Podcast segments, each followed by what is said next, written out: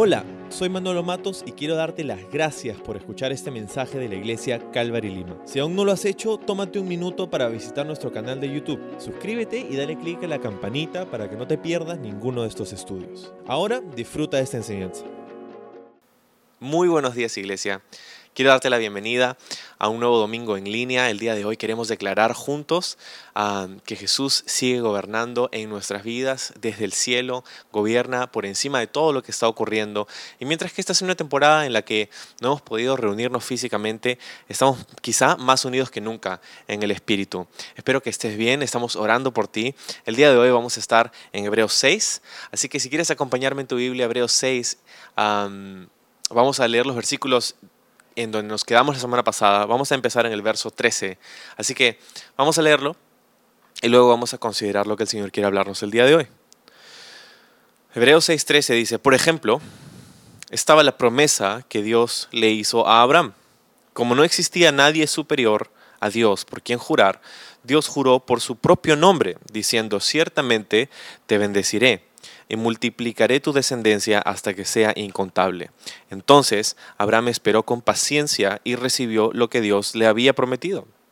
Ahora bien, cuando las personas hacen un juramento, invocan a alguien superior a ellas para obligarse a cumplirlo, y no cabe ninguna duda de que ese juramento conlleva una obligación.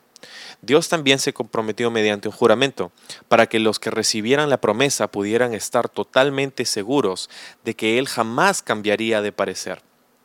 Así que Dios ha hecho ambas cosas, la promesa y el juramento. Estas dos cosas no pueden cambiar, porque es imposible que Dios mienta. Por lo tanto, los que hemos acudido a Él en busca de refugio, podemos estar bien confiados, aferrándonos a la esperanza que está delante de nosotros. El versículo 19 continúa diciendo, esta esperanza es un ancla firme y confiable para el alma. Nos conduce a través de la cortina al santuario interior de Dios. Allí o Jesús ya entró allí por nosotros.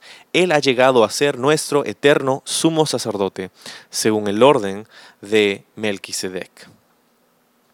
Y el título de, esta, de este estudio en, en la segunda parte del capítulo 6 del libro de Hebreos es Anclados.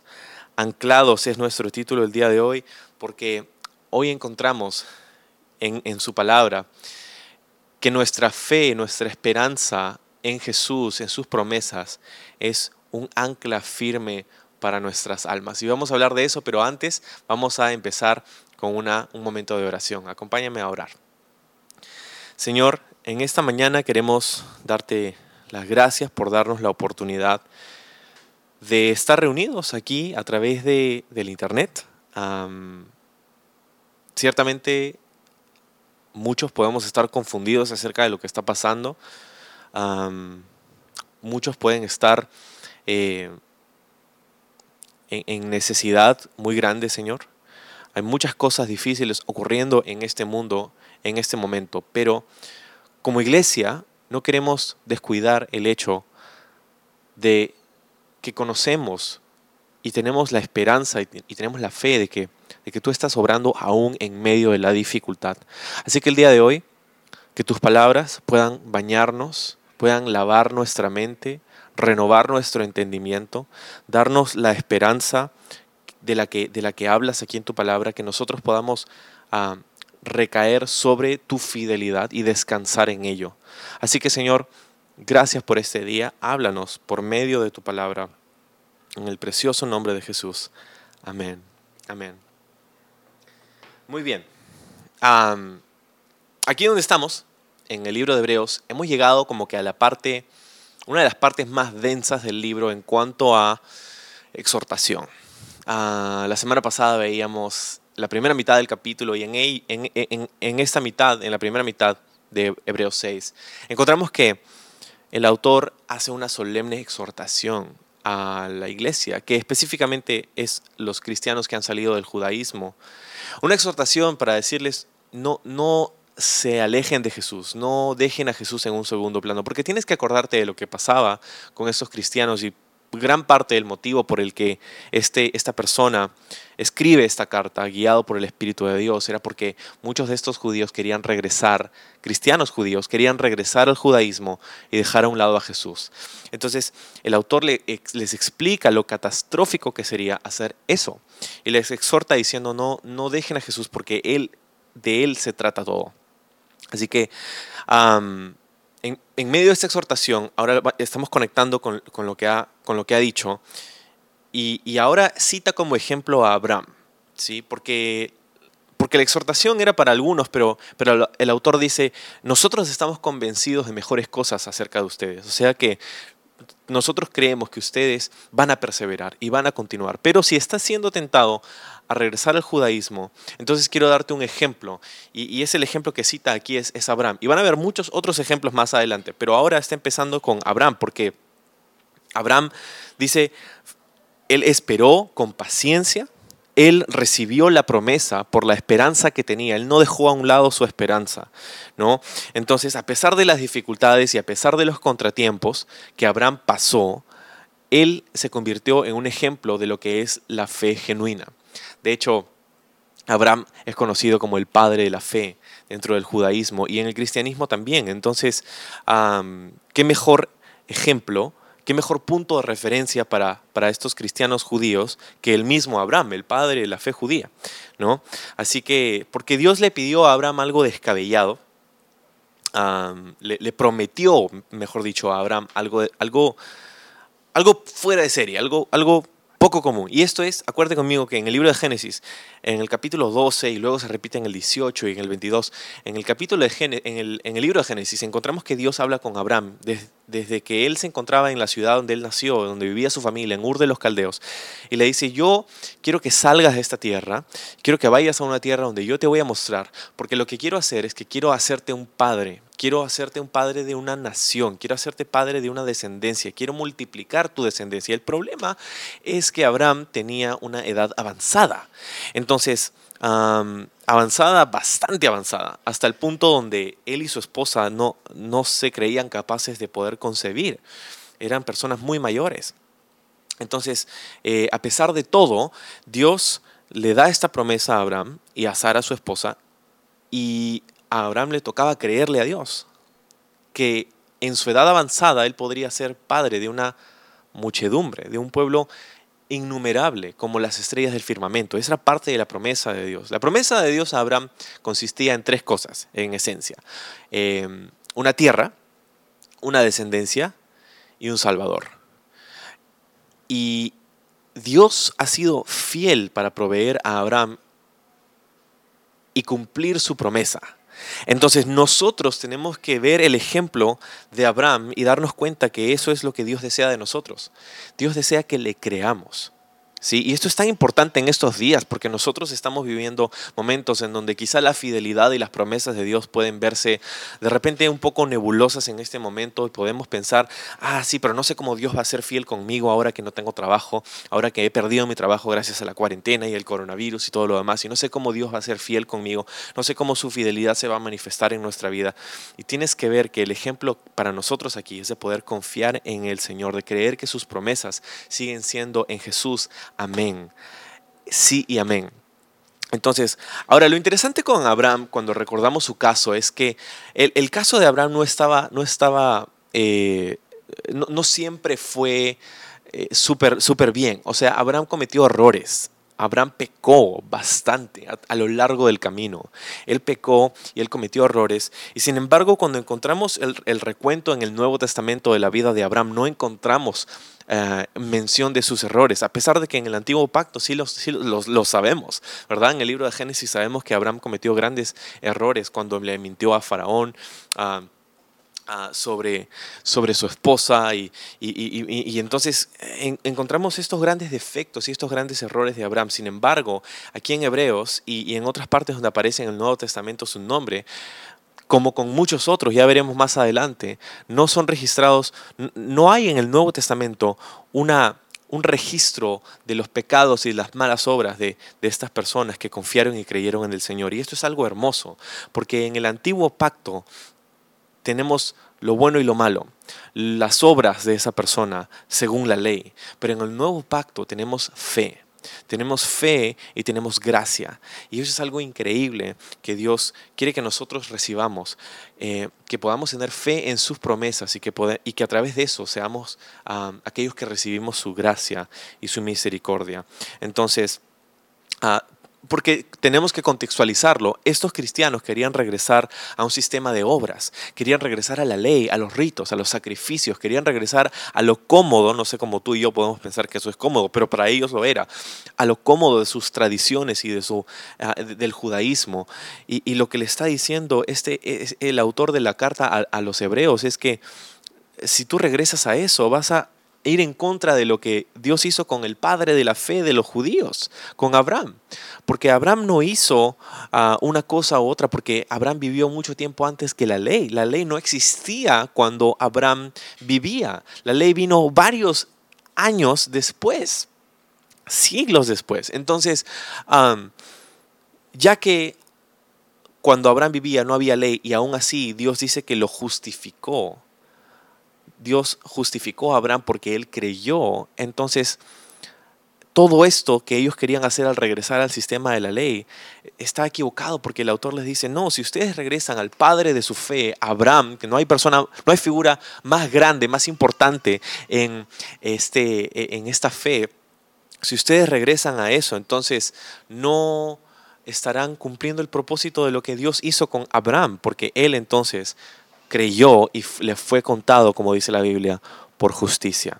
Ahora bien, dice el verso, ah, el verso 16, cuando las personas hacen un juramento, invocan a alguien superior a ellas, dice, para obligarse a cumplirlo, y no cabe duda de que ese juramento conlleva una obligación. O sea, está hablando acerca de estos pactos. Ahora, en nuestros días lo equivalente sería como un notario, ¿no? O sea, cuando tú haces un contrato, cuando tú haces un pacto con una persona, hoy día vivimos en un mundo donde la palabra de uno no vale casi nada, ¿no? Entonces, uh, esta, esta, frase de papelito manda, ¿no? El papelito manda. Entonces, uh, tenemos que ir ante una persona que tiene que fedatear nuestra información y tiene que decir, esta firma corresponde y este contrato es válido y, y, entonces hay un arbitrario, una persona que, que, que se convierte en uh, un moderador, una persona que nos obliga a cumplir nuestra función y si no, hay instancias que nos pueden hacer cumplir con aquello que hemos pactado.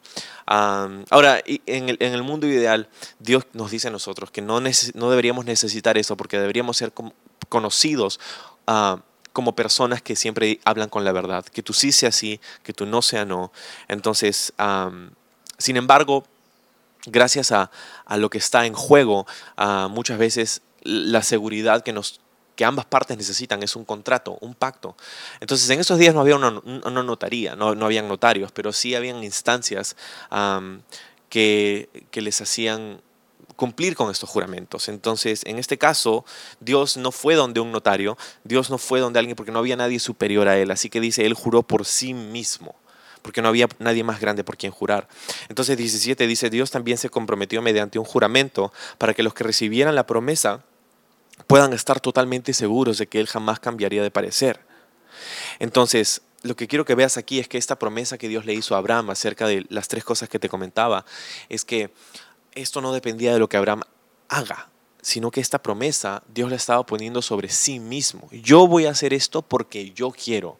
Lo que tú hagas o no hagas, en realidad no es que no importa, pero no, no, no tiene relevancia para que yo te sea fiel. Y esto lo vemos en el Nuevo Testamento también, donde Pablo le dice a Timoteo, aunque nosotros fuéramos infieles, Dios permanece fiel.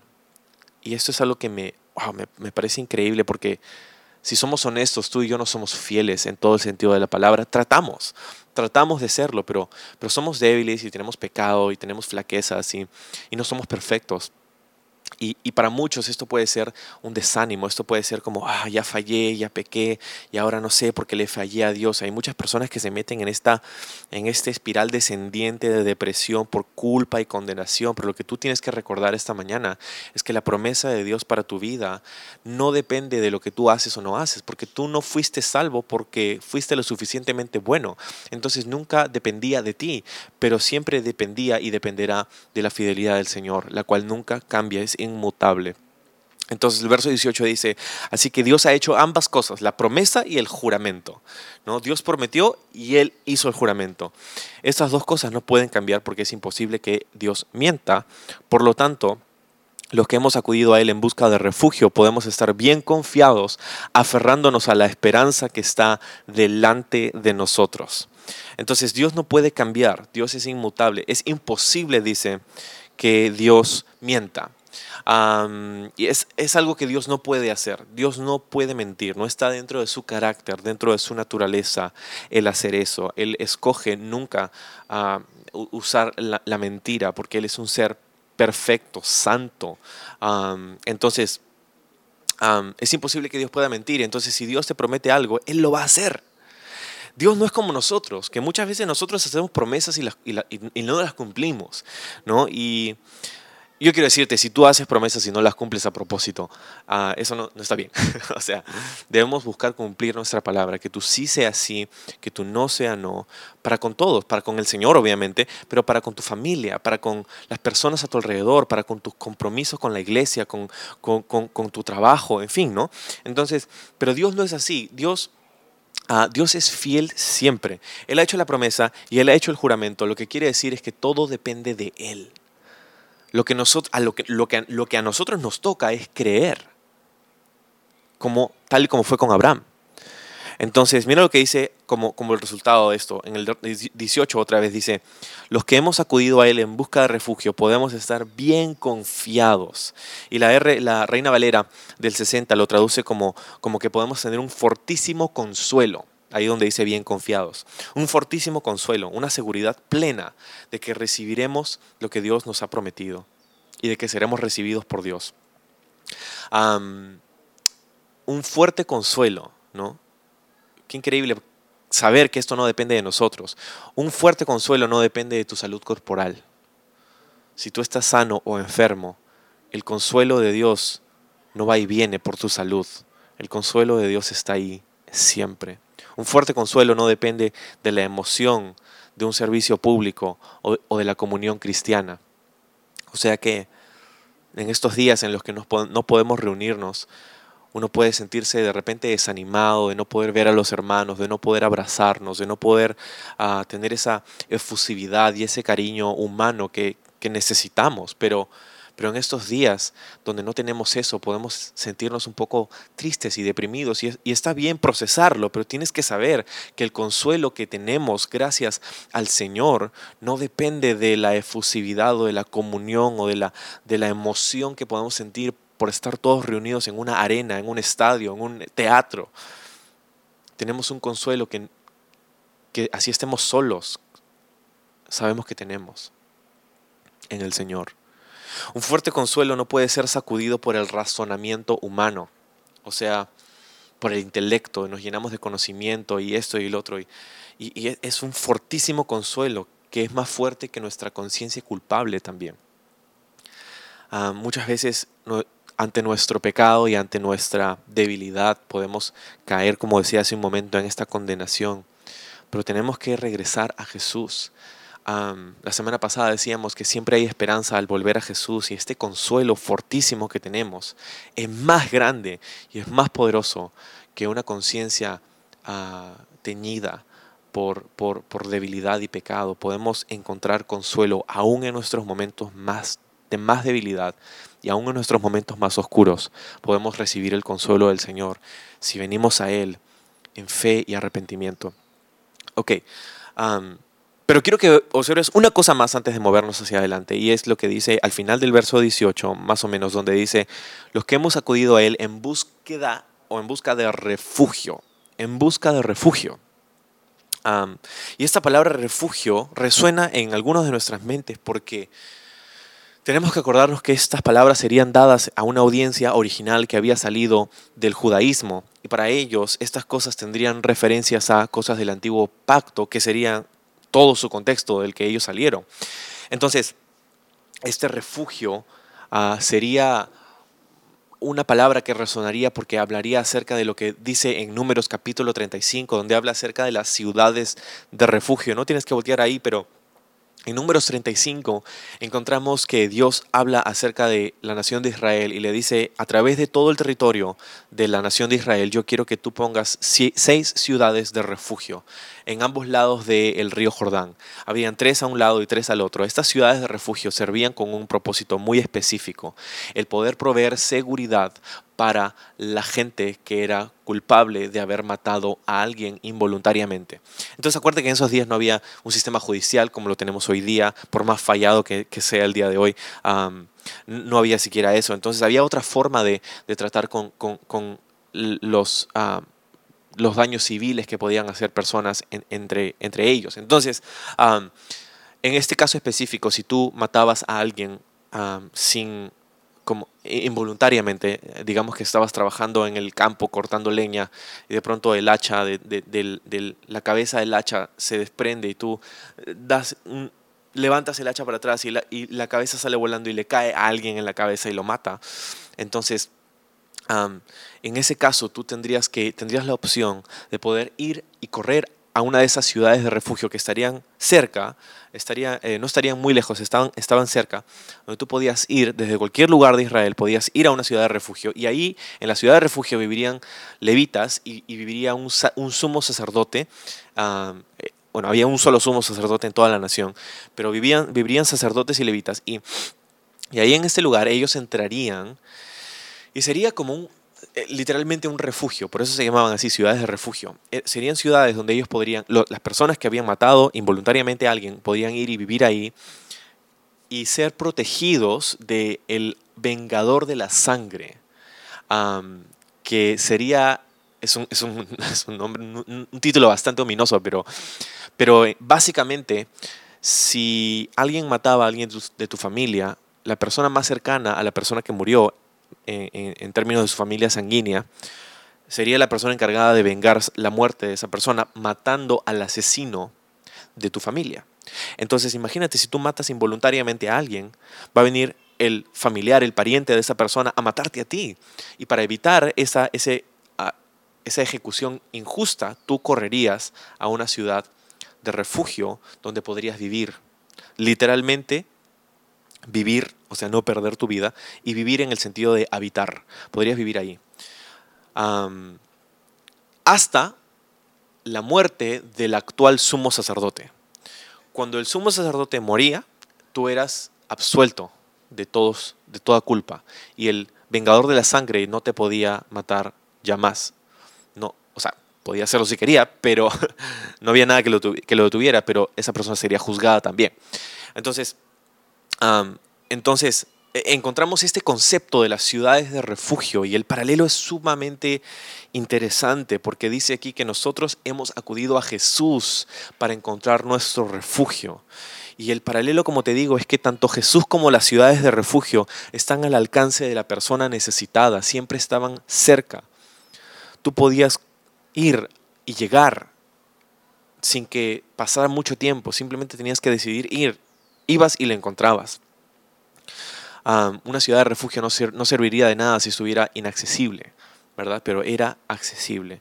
Tanto Jesús como las ciudades de refugio están abiertas a todos, no solamente a los israelitas. O sea, los israelitas podían obviamente usar esto, pero los extranjeros que vivían en la tierra también podían usar estas ciudades de refugio. Nadie era rechazado, aquel que llegaba a una tierra, a una ciudad de refugio, y nadie es rechazado, aquel que llega a Jesús en fe y en arrepentimiento. En, tanto Jesús como las ciudades de refugio eran lugares para vivir, para habitar. uno nunca llegaba a una ciudad de refugio como turista. o sea, mira, ah, qué chévere esta ciudad de refugio.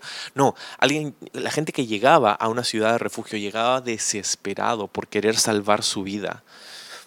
Y sabes, creo que lo mismo pasa con Jesús nosotros entendemos lo que Él ha hecho por nosotros porque entendemos que el vengador de la sangre, bueno, es, la muerte, la muerte eterna. tanto Jesús como las ciudades de refugio eran la única alternativa para el necesitado. Sin este refugio, la destrucción era segura. O sea, si tú no ibas a una ciudad de refugio, voy a citar una película de Liam Neeson, el, vengador de la sangre te iba a buscar, te iba a encontrar y te iba a matar. o sea, suena gracioso, pero es que eso es lo que pasaba. ¿sí? fuera de esta ciudad de refugio no habría protección. Tanto Jesús como las ciudades de refugio brindaban protección dentro de sus límites. Si tú salías, pues no, no, no podías tener esta protección. Y esta es parte de la solemne exhortación que vemos al inicio del capítulo. En Jesús hay protección. Fuera de Él, no puedo decir que la hay. Entonces, tanto Jesús como las ciudades de refugio proporcionaron plena libertad ante la muerte del sumo sacerdote. ¿Te acuerdas que te decía que el sumo sacerdote moría y a partir de ese momento tú eras libre? Bueno, es exactamente lo que pasó con Jesús. Jesús es nuestro sumo sacerdote y él murió en la cruz y dijo en ese último con ese último aliento dijo, todo está consumado, y pagado por completo eres libre en Jesús, totalmente libre, totalmente libre. sabemos obviamente que Jesús resucitó y eso es más aún una mejor noticia, pero hay una distinción, sin embargo, entre Jesús y las ciudades de refugio. Y, y, esto es lo que hace toda la diferencia. Y aquí es donde el paralelo termina. Porque la diferencia entre Jesús y las ciudades de refugio es que las ciudades de refugio solo podían ayudar al inocente. Pero en Jesús, incluso los culpables pueden venir y encontrar perdón. Incluso aquellos que, han hecho lo, lo peor, incluso los más de los más pecadores que somos nosotros, podemos encontrar perdón y gracia y libertad en Jesús si venimos a Él. Esta esperanza, dice el verso 19, es un ancla firme y confiable para el alma. Nos conduce a través de la cortina al santuario interior de Dios. La cortina es el velo, está hablando acerca del templo, acuérdate de, la, de, la, de las imágenes y el contexto y la referencia judía. Esta esperanza es un ancla firme que nos conduce a través de el santuario interior, al lugar santísimo. Wow, el lugar santísimo en el templo el lugar donde solamente el sumo sacerdote podría entrar una vez al año. Y este lugar santísimo representa la presencia de Dios. Por eso había un velo que separaba este lugar del, del exterior y nadie podía entrar a ese lugar, era sagrado. Pero dice que tenemos un ancla que entra hasta ahí y que nos conduce hasta ahí. Vamos a hablar de eso eh, ahorita. Ahora, cuando hablamos acerca de un ancla, ¿no? Eh, a través de la historia, la imagen, el símbolo de un ancla ha sido un símbolo de esperanza. Habla de una firmeza que no se puede ver. Porque cómo funciona un ancla en, una embarcación es que eh, cuando tú estás en, alta mar o estás en un puerto y estás donde no quieres que la embarcación se desvíe, donde no quieres que la embarcación se destruya, cuando no quieres que la embarcación se desestabilice, uh, tú agarras el ancla con, una cuerda o algo que lo ate y la tiras al mar. Y mientras que tiras el ancla al mar, va desapareciendo de tu vista, ¿no? Primero la ves cuando recién toca la superficie y luego ves un poquito unos metros más abajo, pero mientras que la, la densidad hace que la luz del sol no, no, no, se vea eh, en la profundidad del mar, el ancla desaparece. Hasta que toca fondo y se agarra con algo y de pronto te da una firmeza. De pronto las olas van y vienen y las tempestades pueden venir y todo lo demás, pero cuando el ancla está firmemente atada a la embarcación y anclada en el fondo del océano, entonces hay estabilidad, hay firmeza. Y eso es lo que nos dice que es nuestra esperanza. Nuestra esperanza. Ahora, lo curioso es que ah, cuando hablamos de, un ancla y de esta comparación con Jesús, es que la esperanza que tenemos es diferente un poquito del ancla porque el ancla es tirada hacia abajo y desde abajo nos da estabilidad. Pero esta esperanza que nosotros tenemos es hacia arriba. Estamos anclados, no estamos anclados hacia el fondo del océano, estamos anclados hacia la presencia de Dios en el cielo, porque es ahí donde fue Jesús. Es ahí donde Jesús se, se sentó en el trono, e, e, e, agarró su lugar el ancla y a través de la cuerda de fe que nos conecta a nuestra esperanza podemos tener estabilidad.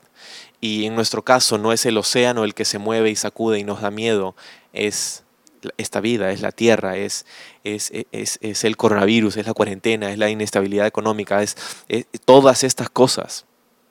pero podemos tener un ancla firme. A pesar de que el mundo se sacuda, podemos estar firmes, anclados a través de nuestra esperanza en Jesús, por lo que Él hizo por nosotros. Mira el verso 20, dice Jesús ya entró allí por nosotros. Él ha llegado a ser nuestro eterno sumo sacerdote, según el orden de Melquisedec. Entonces nuestra ancla no fue tirada al fondo del océano, sino que fue echada hacia la presencia de Dios. Jesús entró en el lugar santísimo. Acuérdate lo que pasó cuando, cuando, Jesús murió, es que el velo se rompió de arriba hacia abajo, se rompió. Y dice aquí que Jesús entró ahí por nosotros. la palabra original y como lo traduce la Reina Valera es, ah, Jesús entró ahí como un precursor. Y esta palabra precursor quiere decir que Él es el primero, pero después de Él vienen otros. Y esos somos nosotros los que podemos, podremos entrar a la presencia de Dios, no por nuestros méritos, por nuestras buenas obras, porque fuimos santitos y bonitos y hicimos todo lo correcto, sino porque tuvimos fe como Abraham. Confiamos en sus promesas, le creímos a Dios y vivimos anclados y firmes a través de las dificultades que el mundo pueda presentarnos a nosotros. Jesús dijo, en el mundo tendréis tribulación, pero no tengas miedo, yo he vencido el mundo. Entonces, qué palabras y qué promesas para nosotros. Él ha sido nuestro sumo sacerdote eterno, porque Él murió pero resucitó. Entonces, la, libertad y la protección y la seguridad y el refugio que tenemos en Jesús es mucho más grande de lo que podían tener ellos en las ciudades de refugio. Por eso te ves, ves que el autor les dice, no, no se alejen de Jesús, no, no dejen este, esta ancla, porque van a encontrar que en las ciudades de refugio no van a tener el, mismo grado de protección y libertad que, tenemos con Jesús. Porque Él entonces es capaz de hacernos firmes, para no desviarnos, para no, no, destruirnos, para no desestabilizarnos. Él es Jesús, el ancla para nuestra alma. Y nos dice que Jesús es nuestro sumo sacerdote según el orden de Melquisedec. Y este es un tema que es como que el autor está regresando después de una larga desviación en el capítulo 5 y 6 a el tema de Jesús como sumo sacerdote, no levítico, sino como sumo sacerdote según el orden de Melquisedec. Y ese es un tema que vamos a ver la próxima semana, si Dios quiere. Así que lo que quiero decirte aquí al final es que puedes correr a Jesús, que puedes tenerlo a Él como el ancla de tu vida, que puedes poner tu confianza en Él, que a pesar de los tiempos inestables, a pesar de la dificultad, a pesar de la incertidumbre, a pesar de la necesidad, tú puedes estar firme en Jesús. Él es nuestra ancla, Él es de donde viene nuestra firmeza, Él es de donde viene nuestro consuelo, Él es nuestra esperanza, sus promesas son para nosotros. Aférrate a esta ancla y permanece firme durante estos tiempos difíciles, porque vamos a ver que Dios va a obrar maravillas en nuestros corazones y a través de nosotros en estos tiempos. Vamos a orar. Señor, gracias por darnos este día para recordar que tú eres nuestra ancla firme. Gracias por hablarnos en tu palabra el día de hoy. Queremos esa estabilidad que viene de estar anclados, no hacia el fondo del océano, pero hacia tu presencia, porque es ahí hacia donde nos dirigimos. Y Señor, hoy día te pido por cada familia, por cada padre, madre, hijo, por cada persona que está viendo esta transmisión, para que tú puedas traer esa estabilidad que viene, no a través de una promesa. Eh, en este mundo. No, no una promesa de salud, no una promesa de, de prosperidad, pero una promesa de una eternidad asegurada en tu presencia. Te pido que esta esperanza pueda surgir en nuestros corazones gracias a la obra de tu Espíritu y que nosotros podamos recibir esa firmeza, que a pesar de las cosas que puedan pasar, a pesar de, lo difícil de estos días, de la, de la necesidad y la incertidumbre, podamos tener esa estabilidad esa paz que sobrepasa todo entendimiento. Señor, que en estos días tu iglesia pueda ser un pilar, un estandarte de verdad y de esperanza para el mundo, Señor, y que empiece por nuestra casa, que empiece por nosotros, Señor. Así que gracias te damos, Jesús, por ser nuestro eterno sumo sacerdote. Te bendecimos y te honramos y oramos en tu nombre. Amén.